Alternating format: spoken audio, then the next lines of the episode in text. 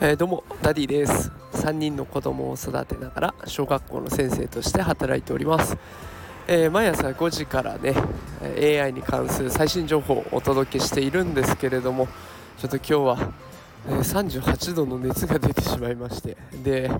えー、今病院から帰ってきてねよあのよかったのはコロナもインフルも全部陰性だったということで、まあ、今日ちょっと配信が遅くなってしまいました。でちょっとね AI 情報も追い切れてないので今日は、えー、うまく放送できないで終わってしまうんですけれどもまたね明日明後日ぐらいからねあの本調子戻せたらなと思ってますのでお付き合いいただければ嬉しいです。ということで皆様もね寒くなってきましたのでお体十分お気をつけください。病院でもやっぱりインフルとコロナと流行っているという話を聞きましたのでご自愛ください。それでは、えー、皆様